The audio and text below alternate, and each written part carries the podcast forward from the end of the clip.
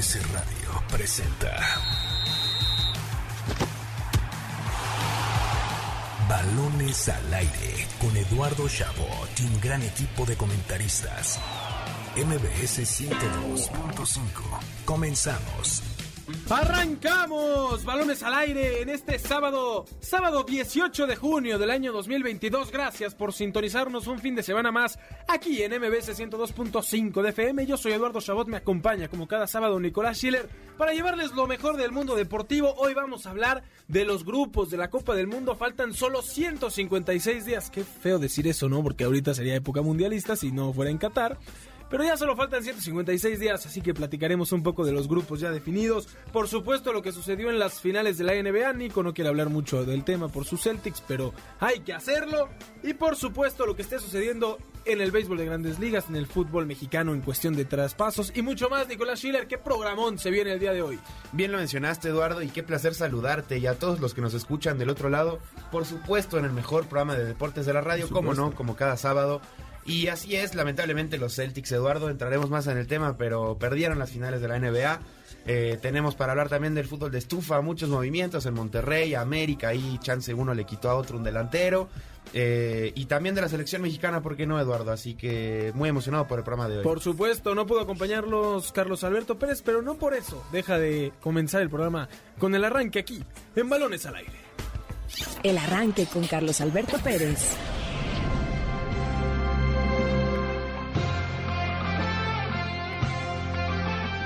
Comenzó la cuenta regresiva rumbo a la Copa del Mundo de Qatar 2022, pues estamos exactamente a cinco meses de que inicie el partido inaugural en Doha.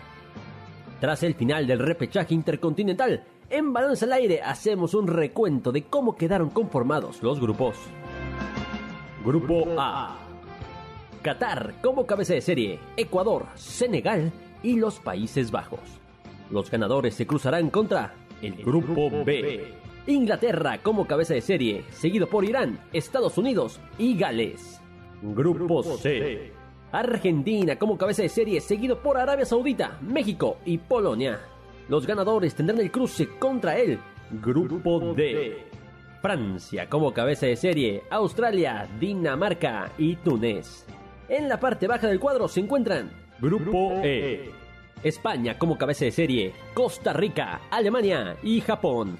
Los ganadores tendrán su cruce contra el Grupo F. Bélgica como cabeza de serie, Canadá, Marruecos y Croacia. Grupo G. El Grupo G está comandado por Brasil, seguido por Serbia, Suiza y Camerún. Los primeros dos lugares se medirán contra los ganadores del último grupo, Grupo H. Portugal como cabeza de serie, Ghana, Uruguay y Corea del Sur. Así quedaron conformados los grupos para Qatar 2022 y lo analizamos aquí, en Balones al Aire. ¿Te has perdido algún partido de tu equipo favorito? Con caliente.mx podrás disfrutar estés donde estés de los mejores deportes. La casa de apuestas líder en México te ofrece el streaming de las mejores ligas de fútbol, básquetbol, béisbol y demás. ¿Qué debes hacer? Descarga la app, regístrate en caliente.mx y obtén 400 pesos de regalo. Caliente.mx. Más acción, más diversión. Escuchamos el arranque cortesía de Carlos Alberto Pérez que hoy no pudo acompañarnos con los grupos de la próxima Copa del Mundo, ahora sí definidos, Nico. Antes, les invitamos a toda nuestra audiencia a que marquen al teléfono en cabina 55 51 66 1025. Se los repetimos: 55 51 66 1025. Díganos qué opinan de los grupos de la Copa del Mundo y podrían llevarse pases dobles para ir al cine, la mejor experiencia de la cartelera de Cinépolis en formato tradicional, válido de lunes a viernes. Ahí se los dejamos para que participen y se lleven sus boletitos para el cine. Nico, ¿Qué te parecieron los grupos? No es que sea algo nuevo, pero pues ya están definidos algunos lugares que faltaban. Por fin ya, ya, ya está todo el panorama listo para la Copa del Mundo, Eduardo. Como bien mencionaste que ya la estaríamos disfrutando si no fuera en Qatar. Pero pues ya, ya por fin tenemos todas las caras, todos los países, todo el panorama para ver qué, qué pueda llegar a pasar.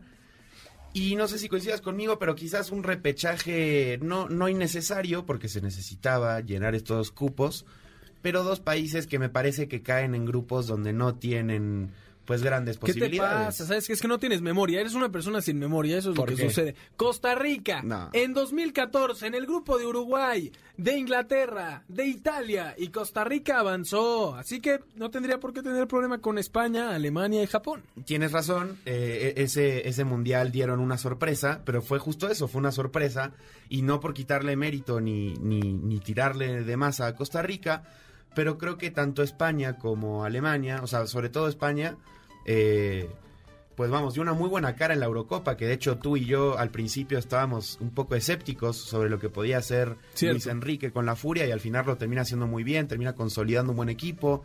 Eh, y creo que España y Alemania son dos países que están teniendo como que una reestructuración, pensando igual en Alemania del 2014, que fue campeona. Y que 2018, 2018 lo sufre, sabes que dio una muy mala imagen, pero pues ahí van armándose otra vez.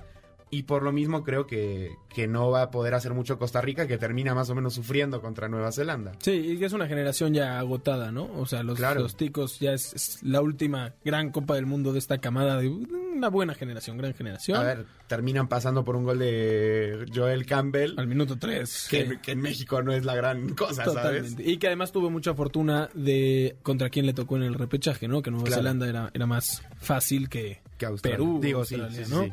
Cualquiera de los dos. Eh, saludos a Alex Álvarez que nos escucha desde Mérida. Hoy es su cumpleaños. Muchas felicidades, Alex. Te mandamos un fuerte abrazo. Y Nico, te tengo que decir algo. Yo soy obsesivo compulsivo, así que voy a iniciar por grupo A, grupo Me B, parece porque si no me vuelvo loco. Me parece perfecto.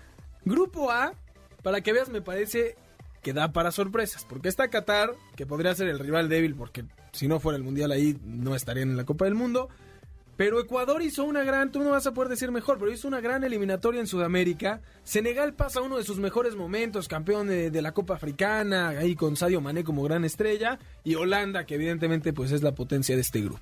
De hecho, qué bueno que lo mencionas y que empezamos con este orden, porque para mí es el grupo de la muerte. Para mí el grupo A es el Ya grupo vas a de la empezar a muerte. vender humo, no es posible. Eh, 607 y ya estás vendiendo Es humo. que, a ver, tú me diste pie a dar este mensaje porque, como bien mencionaba, Senegal eh, elimina o bueno, le gana a Egipto tanto en la Copa Africana de Naciones como en la clasificatoria para la Copa del Mundo vía penales, o sea, con, con dos partidos muy interesantes. Tienen la figura de Sadio Mané. Creo que eh, Senegal de los países africanos es por lo menos el más fuerte hoy en día. Sí. Ecuador, como mencionabas, lleva dos eliminatorias, o sea, digo, tanto para lo que fue Rusia y, y Ahora dos eliminatorias muy buenas en Sudamérica, pegando a la Argentina de local y de visita. Creo que a Brasil también le sacó un susto. O sea, Ecuador es una muy buena selección, un muy buen proyecto de la mano de, de Alfaro. Y del otro lado, Holanda, ¿no? Que, que pues, digamos, es el fuerte por, por individualidades, por... No, te falta decir que Qatar por ser local. no, para mí Qatar es el que sale sobrando, eh, con todo respeto. Pero creo que entre esos tres va a estar muy bueno. O sea, a mí no me sorprendería Sí, que Ecuador le saque a que Holanda. Ecuador un buen pueda resultado. sacarle un buen resultado. Y hasta, ¿por qué no Senegal? Sí, no, eh, es que igual la paridad entre Ecuador y Senegal Claro, pues, sí existe, ¿no? ¿no? No es que digas, no, eh, Senegal es, es un pan frente a los Exacto. ecuatorianos, ni, ni viceversa. Será un gran grupo este que catalogas de la muerte. El grupo B, que yo le llamo el grupo de la guerra por quienes lo integran y no por cuestiones futbolísticas, Inglaterra, Gales, Estados Unidos e Irán. Aquí se van a agarrar a misilazos antes que, que nada, ¿no? Esperemos que no. Esperemos que no, por cómo están las cosas además. Eh, bonito grupo, ¿eh? Donde también pueden haber sorpresas. Meto a Irán en el mismo... Es cierto. Eduardo, Por el amor de Dios. A ver, vamos a suponer, Irán lo vamos a descartar. ¿Ok? Sí, bien. Metemos a Inglaterra que viene de perder con Hungría después de 40, respeto. eh, después de 50 y tantos años que no perdían como potencia. Y luego Estados Unidos y Gales, yo no descarto Estados Unidos. Yo creo que Estados Unidos puede... dar- Tú pones a Estados Unidos sobre Gales. Claro, para mí eh, está claro, bueno, no claro, pero para mí, eh, si bien coincido que Inglaterra está teniendo un pésimo desempeño en la Nations League, o sea, pi- pierde dos veces con Hungría, como bien mencionaste, o sea, creo que es último del grupo, o sea, no, no está teniendo un buen momento, pero bueno, es el subcampeón de Europa actual y tiene plantel para mostrar una cara distinta. a lo El que campeón de Europa no va. El No. campeón de Europa no va, tienes razón. Pero pues bueno, yo creo que en un mundo ideal, Inglaterra se sabe que sería el primero. Y para mí, Estados Unidos, lo hemos platicado, a ver, entre la Copa Oro, la Nations League de CONCACAF, o sea, le ha pegado a México dos, tres veces ya, tiene un muy buen proyecto, muy buenos jóvenes, creo que debería imponer, o sea, siguiendo un mundo lógico. ¿Le, pe- le pegará a Gales que sea la primera Copa del Mundo en la que participan? ¿O, o- o decimos es un equipo europeo, ya jugó Eurocopas, un No. mundial? Yo creo que sí le va a pesar, la verdad, o sea, Más porque es fuera de territorio europeo, ¿no? es fuera de territorio europeo.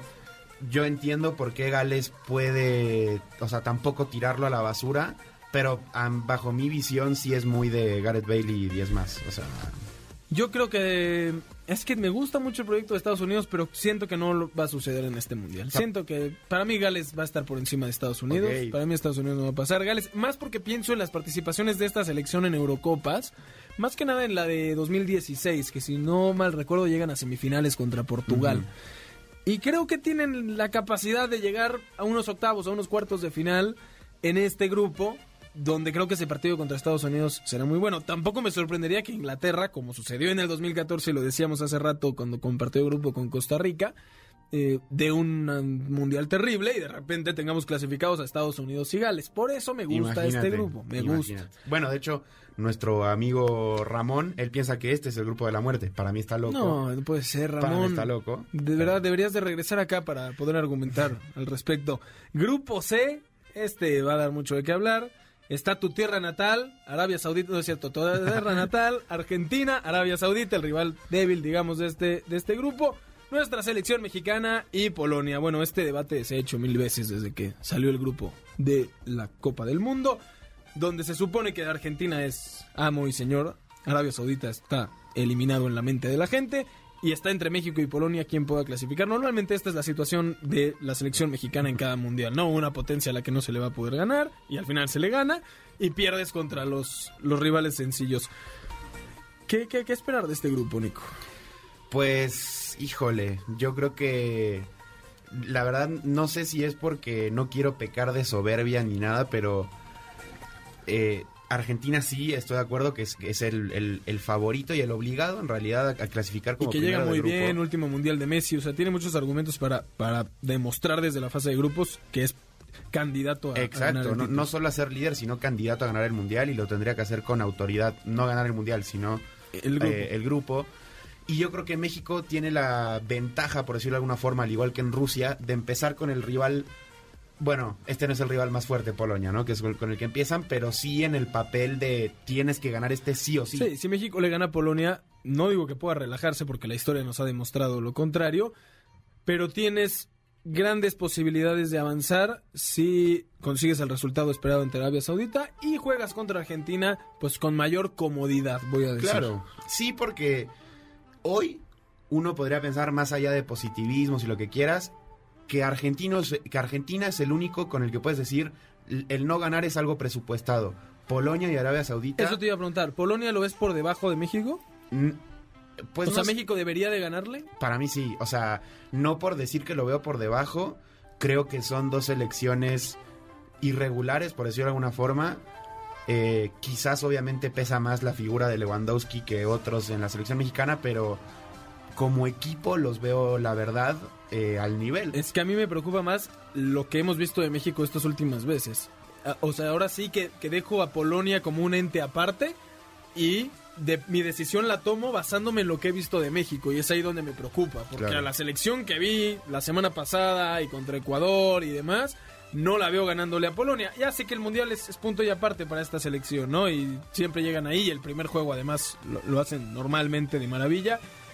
Pero va a ser un bonito partido, me parece, porque es de aquellos que no sabemos qué pueda pasar, ¿no? Es difícil descifrar un favorito porque México es un equipo, como bien dices, muy irregular y Polonia también lo es, a pesar de tener un delantero top 5 del mundo. Claro, de hecho, para mí, fuera de, del México-Argentina, que por temas quizás extra cancha, como ya se ha platicado, que tiene mucho picante, sería el partido más importante del grupo o el más interesante, para mí, el de verdad, el México-Polonia es el Claro. partido. Sí, totalmente. Aunque conociendo a México le va a ganar a Polonia y va a perder con Arabia Saudita y va a pasar igual, rayándola, ¿no? Eh, igual, si México lograra pasar, enfrentaría posiblemente, suponiendo que Argentina haga lo suyo y pasara como uno, México enfrentaría al primer lugar del grupo D, un grupo integrado por Francia, Australia, Dinamarca y Túnez. Donde aquí sí veo dos claros favoritos, Francia que debería de pasar de primero y si México avanza de segundo sería ese duelo donde difícilmente la selección tricolor pudiera ganar, pero que sería un buen duelo a disfrutar.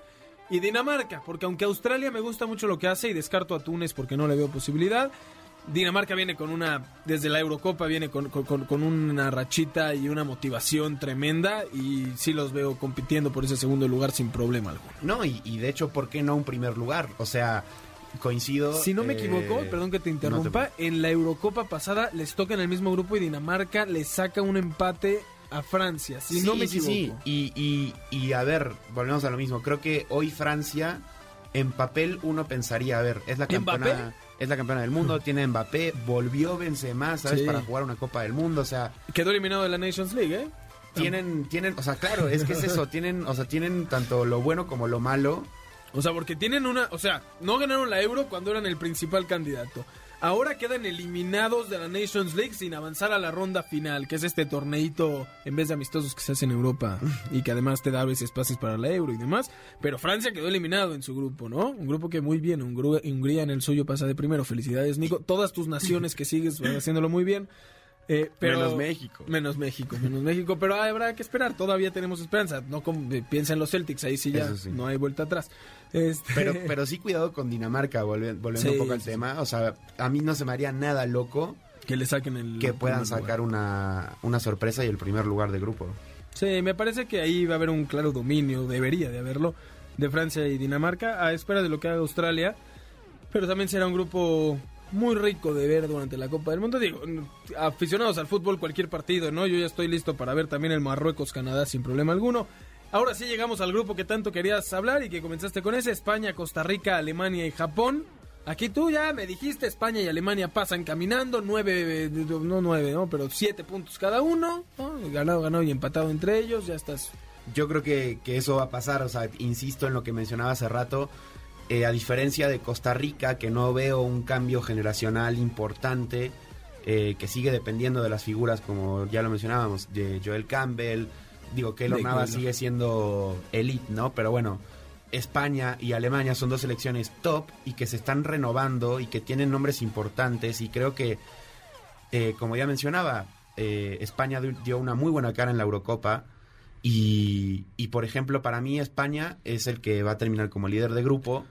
Alemania para mí segundo, pero, pero no veo sorpresas. no Vendedor de humo. Yo te voy a decir, Alemania no hay forma de que no clasifique. Yo no veo a Alemania quedándose fuera en fase de grupos dos mundiales seguidos. Es algo que a los alemanes no les va a pasar. Yo los veo dominando de tonazón este grupo. Te voy a comprar que Costa Rica no compita por el tema de, de la edad y de la generación y que les fue muy mal en la eliminatoria de CONCACAF, pasan en repechaje. Pero para que veas, sí confío en la selección nipona. O sea, yo creo que Japón. Japón, todavía España no se la creo. Siento que, que la Euro hubo muchas eh, circunstancias que les permitieron llegar hasta semifinales. Todavía no creo en esta selección española al 100. Y por ahí Japón creo que les puede dar una sorpresa y que se estén jugando entre españoles y japoneses ese pase a la segunda. Nos volvemos locos, ronda. ¿eh? Si Japón le, le saca el lugar a, a España, estamos todos locos. Bueno, pasó a, regreso al ejemplo de Costa Rica, dejó fuera a Inglaterra y a No, y Italia. me, y me gustaría, me gustaría, pero no sé, Eduardo, la veo difícil. Generalmente los equipos asiáticos... Una son- sorpresa, dame, son- Nico, son- una. Para mí la sorpresa... y Es te la- Ecuador. te la digo hoy, Ecuador va a eliminar a Inglaterra en los octavos de final de la Copa del Mundo. No puede a Inglaterra, en los- sí, sí, ok. Ecuador, va a gustó. Inglaterra- a Ecuador va a eliminar a Te Inglaterra la en los voy a comprar, te la voy a comprar como buena sorpresa, me gustó. Grupo F, Bélgica, Canadá, Marruecos y Croacia, tal vez un grupo no tan atractivo en nombres. Bélgica como claro favorito y por ahí vamos a poner a Marruecos como el más débil, pero Canadá y Croacia sonaría normalmente, me vas a tirar tal vez de a loco, pero Canadá hizo una gran eliminatoria, pasa por encima de México en el primer eh, puesto y creo que ahí... Uy, es que no sé, Croacia también viene con un... No, no se la voy a comprar a los canadienses. Quería apoyar a la selección canadiense, Es pero muy fue muy, difícil. fue muy difícil. Fue muy Es muy difícil, sobre todo, ¿sabes por qué? Porque coincido en que quizás estemos viendo la mejor generación canadiense en la historia, Pero también la croata. pero también la croata, y no solo eso, también la belga, Sí, ¿sabes? sí, Entonces, es muy difícil para los canadienses. Eh, Pero pueden tener una buena actuación. pueden tener una buena actuación. por lo menos con que se puedan ir con la frente en alto. Sí, sí, sí, como lo hizo Perú en el Mundial pasado, un poquito mejor que Un poquito en el Mundial pasado. Creo que todavía puede por ahí, pero sí, Bélgica me parece superior incluso que Claro. Croacia, pero bueno, estamos hablando de- del subcampeón de- del mundo, ¿no? Croacia que buscará tratar de repetir eso. Lo veo complicado igual, ¿eh? No creas que, que creo que de hecho en esta... le- le pegó a Francia ahorita en la Nations Sí. League. Ahora, no será igual de fácil que en Rusia para los croatas, No, ¿no? no, no. Y el cruce además se le da con el grupo de España, Japón, Alemania y Costa Rica. Estará Está complicado bueno, por ¿eh? Ese, ese cruce está bueno. Grupo G, Brasil, Serbia, Suiza y Camerún. Aquí sí, Brasil sobre todas las cosas. Caminando. Pero me parece que se pone interesante el segundo lugar. Los veo muy parejitos tanto a Camerún, a Serbia y a Suiza en búsqueda de ese segundo puesto. Coincido, creo que va a estar buena la pelea por el segundo. Eh, me parece que Suiza, como que un poco bajo la sombra, pero ha mostrado buenas caras en, en- en los últimos torneos importantes de Sí. naciones.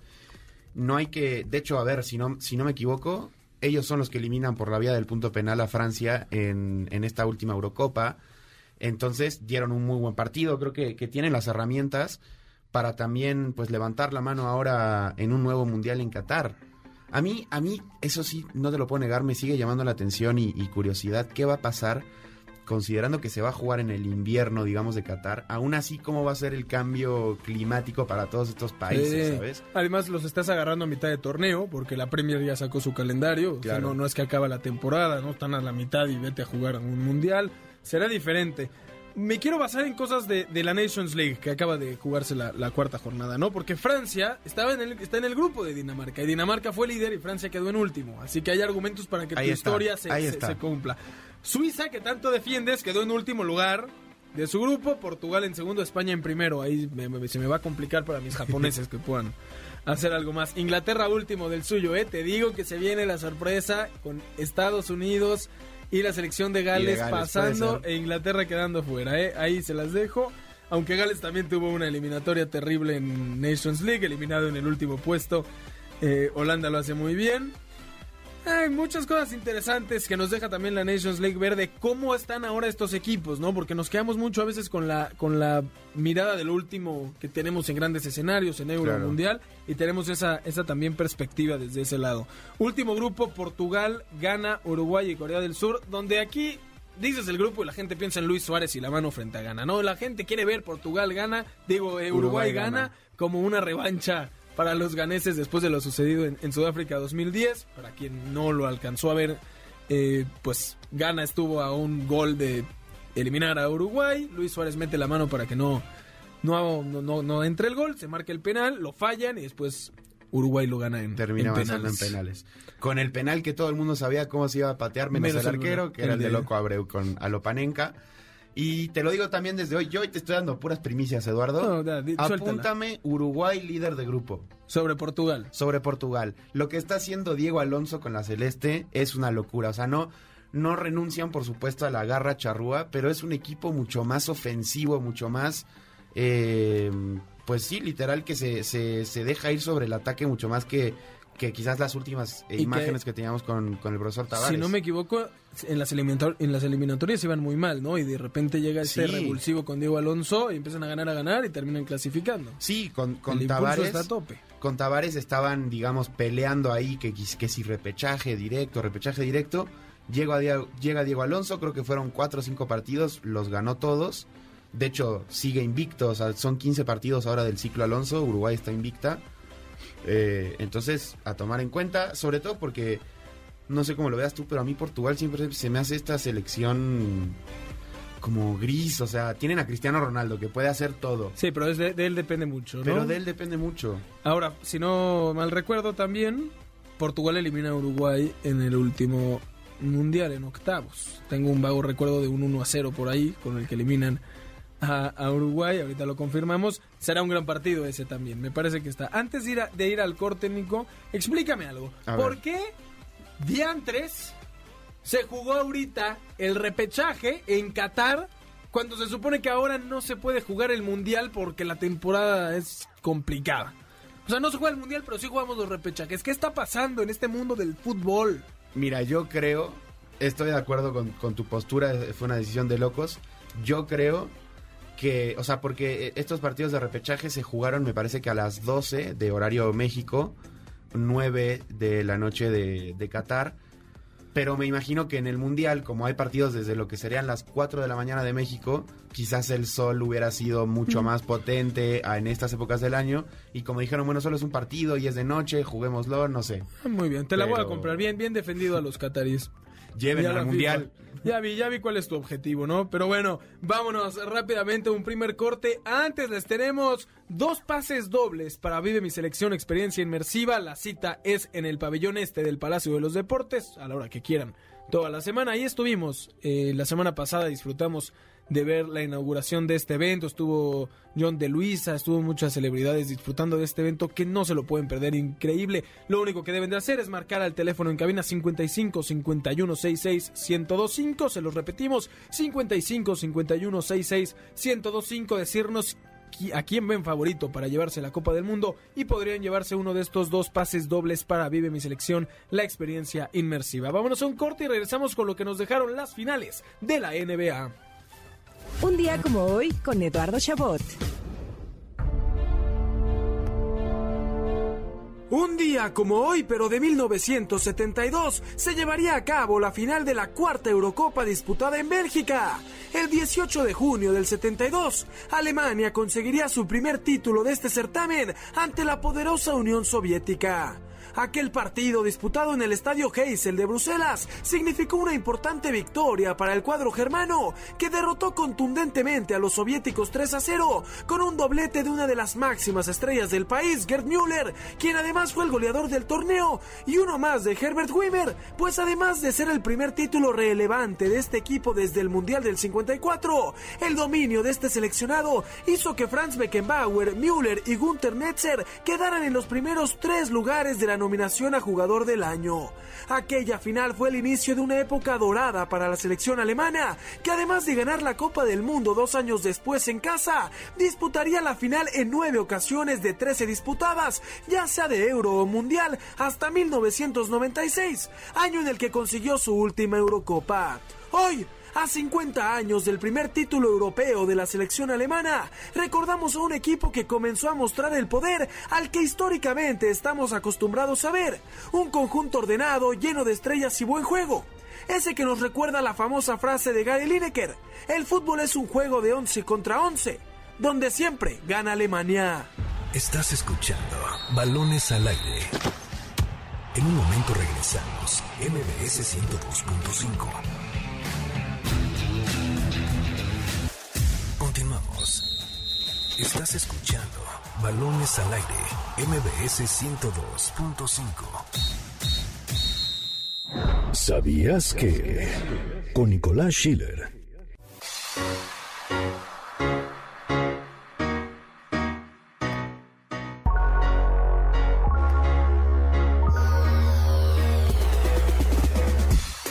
Los Golden State Warriors se proclamaron campeones de la NBA por séptima vez en su historia. Tras derrotar a los Celtics por 103 a 90 en el sexto juego de la serie, la dinastía conformada por Steph Curry, Klay Thompson y Draymond Green consiguió su cuarto título en siete años, un logro que nos hace acordar a los Spurs de San Antonio, que entre 1999 y 2007 ganaron cuatro anillos. Además, Steph Curry, que esta temporada se convirtió en el hombre con más triples anotados en la historia de la NBA, ganó por primera vez el MVP de las finales, y así se une a la lista de LeBron James, Michael Jordan, Tim Duncan, Magic Johnson, entre otros de jugadores, con cuatro campeonatos de la NBA y múltiples trofeos al hombre más valioso. Al mismo tiempo, el entrenador Steve Kerr es la novena vez que se consagra al sumar cinco títulos como jugador y cuatro como entrenador, lo que lo coloca como el sexto en la historia con más anillos. Para balones al aire, Nicolás Schiller.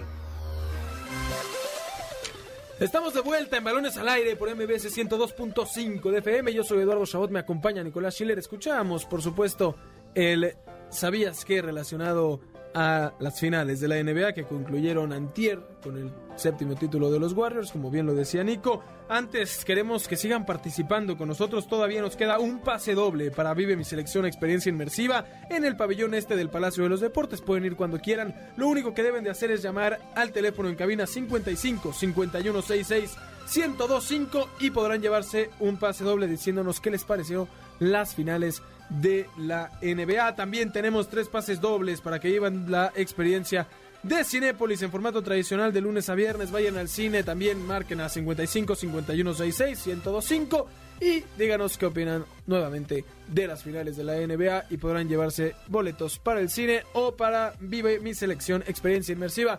Nicolás Schiller, lamento mucho que tus Celtics hayan quedado a deber, hayan jugado horrible después de una gran segunda mitad de temporada, unos increíbles playoffs y que hayan jugado de manera pobre durante gran parte de estas finales. Eduardo, lamentablemente así fue, no tengo... ¿Sabes qué? Me encantaría poder decirte, estás loco, ¿qué te pasa? Pero es que así fue, o sea, creo que algo que mencionábamos de... Bueno, para empezar, porque no lo podemos evitar, es decir, Jason Tatum quedó a deber Sí, cañón. de manera terrible. Estamos hablando de alguien que en una de las franquicias más importantes de la NBA es la cara, ¿sabes? Es la superestrella a seguir. Y en las finales, creo que eh, en, en el juego 5 creo que no pasó de 15 puntos. O sea, una, No, una y, cosa y que en el juego uno saca, es en el juego uno que saca lo de Kobe, ¿no? Que empieza Saca lo de Kobe. a llegar con cosas de Kobe, queriendo emularlo, y de repente desapareció. No, perdón, lo de, lo de Kobe. ¿Es en la ronda pasada? O sea, bueno, es que en realidad todos los partidos ha usado algo de Kobe, ya sean los tenis o algo. Eh, fue contra Miami que tenía En el la- último juego. Ajá. Pero, pero Se sí, lo a hubiera ver, quedado a ver si le funcionaba en las finales. tuvo cuatro tiros, ya el famoso airball, o sea, en ese que no toca la canasta. En unas finales no, no puede pasar eso. Rompió Hablamos- el récord de Exacto. más balones perdidos en unos playoffs, superando a LeBron James. Y estamos hablando, y son 100, ¿sabes? O sea, Sí, que, que no es poco, o sea. entonces sí, la verdad Jason Tatum quedó a deber un montón, junto con él obviamente Jalen Brown, Marcus Smart, que perdió la cabeza contra Raymond Green. Algo que platicábamos de, lo, de eh, cuando se estaban llevando a cabo estos playoffs, cuando Golden State se enfrentó a Memphis, a Dallas, ¿sabes? Estos equipos que decíamos, ok, ya Morant es muy bueno, Lucas muy bueno, pero Golden State tiene experiencia, o sea, tiene en la espalda años de experiencia con nombres como nada más y nada menos que Steph Curry, Clay Thompson, o sea, jugadores que literalmente cambiaron el juego, o sea, porque eso es así, cambiaron el juego, tienen los años, saben cómo jugar estas instancias, a diferencia de los ya mencionados, Morant, Doncic, Sí, Tatum. pa- para mí no hay jugador que más haya cambiado el juego desde Jordan que Stephen Curry. Ojo, que haya cambiado el juego, no que sea el mejor, ¿no? LeBron Claro. ahí evidentemente está. Pero el juego se volvió un- un- un- una partida de triples en la mayoría de los partidos debido al juego que tiene este fenómeno que mete triples desde donde quiere, ¿no? Me parece que además de eso, la experiencia, no voy a decir que es un equipo más completo, pero tal vez tiene elementos de mayor mm, nivel actual, ¿no? Porque Tatum va a llegar, pero Tatum tiene 24. Estos además tenían un hambre de triunfo. Para mí Boston llega con miedo, con miedo de qué se van a enfrentar, de qué son las finales, somos los Celtics.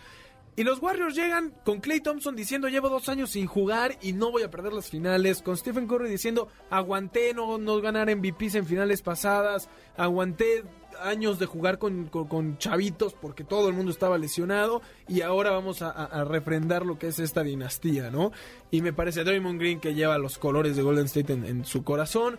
Y, y me parece que es un justo campeón lo de Warriors. Ahora, el proyecto de Celtics ahí queda. Y a menos que pase una locura y cambien, troideen a varias de sus estrellas, si logran fortalecer lo que les falta, es un proyecto que va seguramente a llegar a otras finales pronto. Totalmente, y eh, lo que mencionabas hace rato, ¿no? De quizás equipo más completo o de cómo cambiaron el juego los Warriors. A ver, eh, creo que quizás como de los highlights que tendríamos que poner de las finales, eh, hay dos triples de pool, uno cerrando la primera mitad, creo que es del juego 2, que lo tira literalmente desde la mitad de la cancha. Eh, el otro en el juego 5, me parece, para terminar el, el tercer cuarto, que es un triple que le da la ventaja a Golden State. O sea, ¿sabes? No sé si más completo, pero por lo menos saben, o sea, pudieron cumplir su función a la perfección y, Y- eso terminó inclinando la balanza. Boston pecó en algunos cuartos de ser aplastado, ¿no? Porque porque hubo cuartos en los que se iban muy mal. Claro. Y luego viene la parte de la fortuna. El triple de pool en el juego, ¿qué es? En el 5, en el, en el el, de, el en que el termina en el cinco, sí. ajá, el quinto. que, que, que los eh, los Celtics se reponen en el tercer Claro. cuarto por más de 20 puntos que iban, ya iban ganando y tienen el balón en la última posesión, lo pierden para variar Sí. y Poole mete un triple desde media cancha que además rebota en el tablero, ni Sí. siquiera es, es muy fortuito y de ahí el ánimo de los Celtics se va para abajo y el último cuarto es totalmente de Golden State. Justo campeón, pero como decimos, no Ha- hay historia de los Celtics. Tengo un tema que me hace mucho ruido y me van a tachar de malinchista, pero necesito que se entienda la base de mi argumento. Yo A estoy ver. muy feliz de que Juan Toscano Anderson haya sido campeón. Es el mejor mexicano que ha llegado a la NBA.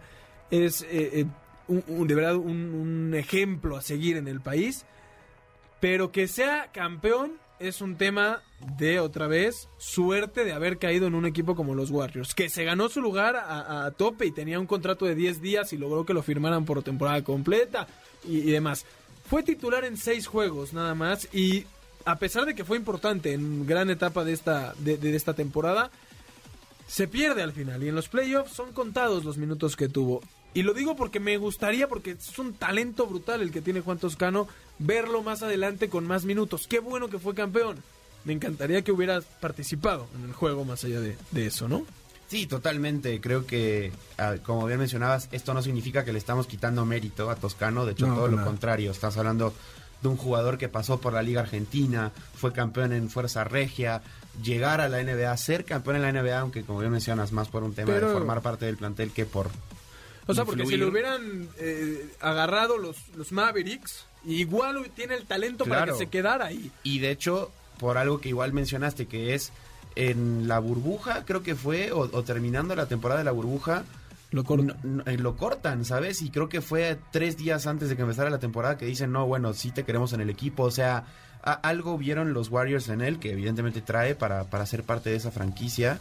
Pero coincido contigo que para los que queremos verlo y no solo aplaudir el, ah, bueno, fue campeón, los, los, los que lo queremos verlo de- desarrollarse, pues nos gustaría verlo quizás en otro equipo que le pueda dar más minutos. Voy a, voy a compararlo con alguien de tu tierra para hacer más. Y no hablo de Ginobili porque sería No, demasiado. no. Pero por ejemplo, Federico Campazo es este jugador también veterano, ya pues, no, no es un jovencito, que logró llegar a NBA. Y a pesar de que estaba en los Nuggets y, y- y no era, digamos, Jokic, no era la gran estrella, tenía minutos. Si, si Juan Toscano Anderson hubiera tenido los minutos y la participación que Campazo tuvo en Denver y hubiera sido campeón, te diría, qué cosa, qué, Claro. qué, qué- qué bruto, ¿no? Pero no lo puedo poner en el mismo escalón aún porque no tuvo esos minutos. Los puede tener y quiero que quede claro que no es una crítica hacia él. Él es un fenómeno, es el mejor mexicano que ha llegado a la NBA.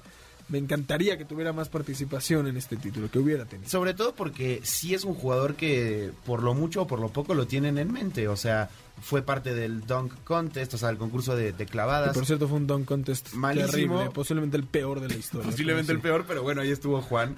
Eh, entonces, bueno, esperemos que, que sí pueda llegar a, a un equipo. Y sobre todo siento que después de ser campeón, ya puedes abrirte a, a irte a un equipo no tan malo. A No tan- no malo en Ah, el sentido de que... De no pelear por el título. Exacto, o sea, no es que Toscano ahora se pero lo ves fuera de los Warriors? Pues Puede ser. Pues para mí puede ser, o sea, no te lo puedo asegurar, pero puede ser. Y, y a lo que me refería es que no está en una posición de- donde puede irse a un equipo que no sea los Kings, ¿sabes? O Claro, sea, y que tal vez no sea tan malo. Venga, qué padre estar en los Warriors que son un candidato al título año con año. Pero si hay otro equipo que compite por el título y tú puedes tener más minutos, pues qué mejor, ¿no? Claro. Lo siento mucho, Nico, por los Celtics. Veremos más. A ver si hay más de Warriors. Yo no sé si este sea el fin de esta dinastía o todavía. Para mí, tienen, para mí en tienen esto. todavía historias que contar. Ahora se van a reforzar muchos equipos. Regresará Kawhi Leonard a los Clippers. Habrán muchos rivales de mayor nivel la próxima temporada y disfrutaremos mucho, seguramente, de la temporada 76 en la historia de la NBA. Sin lugar a dudas. Y ojito, porque el rey Lebron seguro va a querer saciar su sed. Y ojo con los cambios que pueda hacer LeBron en este En próximo mercado de traspasos y demás. Se vienen cosas buenas en la NBA, aquí se los tendremos. Vámonos rápidamente, un último corte. Tenemos un pase doble para el musical de José el Soñador. ¿Con quién? Nicolás Schiller, ¿quién protagoniza? Nada este más y nada musical? menos que Carlos Rivera, Eduardo. No, o sea, no sé por qué. Ya, ya está sonando el teléfono. Ni hemos dicho la dinámica y ya está sonando el teléfono. Esto no es posible. Un pase doble para el musical de José el Soñador con Carlos Rivera para el día sábado 25 de junio, la próxima semana a las 8 de la noche en el Centro Cultural Teatro 1. Lo único que deben de hacer es marcar al teléfono en cabina 55 51 66 1025, se los repetimos, 55 51 66 1025 para llevarse un pase doble para el musical de José el Soñador. Marquen y díganos qué opinan de lo que fueron las finales de la NBA y llévense este pase doble para disfrutar de la magia del teatro. Vámonos a un último corte. Antes, saludos a Marco Antonio Nedila, quien nos manda a felicitar. Saludos, escucha el programa cada semana. Muchas gracias, Marco Antonio. Aquí te esperamos cada sábado. Y a Ricardo Sánchez, que también le encanta el programa y está muy emocionado por el próximo mundial. También nosotros, Ricardo, vamos a disfrutarlo juntos. Vámonos a un corte y regresamos. Balonazos al aire. Armando Archundia fue nombrado como nuevo director de la Comisión de Arbitraje, tras la salida de Arturo Bricio el pasado 15 de junio. Este domingo se jugará la Liga de las Estrellas del Béisbol Mexicano. Será a las 7.20 en Monclova, Coahuila. Es la edición número 22 del evento, donde aquí se reconocerá al rey de los deportes a nivel nacional. El Club de la Comarca Lagunera nombra a Manira Hernández como directora ejecutiva del club. Manira es la primera mujer en tener un cargo como directora en esta gama deportiva. Muchas felicidades, Manira. Anuncia los estadios que albergarán la Copa del Mundo 2026, de los cuales México tendrá tres sedes: el Estadio Azteca, el Estadio Corona en Guadalajara y el Estadio BBVA de los Rayados de Monterrey, estadios que cumplieron con la mayoría de las normas requeridas por la FIFA se realizan cambios en el price money, puntuación y ranking. En casi un mes de reactivarse el tenis, la ATP hará cambios en mejora de los nuevos retos que este deporte enfrentará. Yo soy Sharon Leiva y en un momento regresamos aquí a Balones al Aire. Hasta pronto. Se nos acaba el tiempo, Nicolás Schiller. Muchísimas gracias por haber estado un sábado más aquí en Balones al Aire. A ti, Eduardo, un placer como siempre, aunque me hayas recordado la, la derrota de los Celtics. Pero para eso estamos en el mejor programa de deportes de la radio. Un saludo también a, a, todos que nos escuchan del otro lado. Y como cada sábado, gracias por acompañarnos. A nombre de Nicolás Schiller, de Jimmy Gómez Torres en la producción, de Héctor Sabra en los controles, yo soy Eduardo Chabot. La próxima semana no habrá programa, hay una programación especial del Gay Parade, que MBS es la estación oficial, disfrútenlo. Y en dos semanas regresamos con el inicio de la Liga MX aquí en Balones al Aire. Muchísimas gracias, los esperamos en dos semanas. MBS Radio presentó Balones al Aire. Con Eduardo Chabot y su equipo de comentaristas. Nos escuchamos el próximo sábado a la misma hora. MBS 102.5.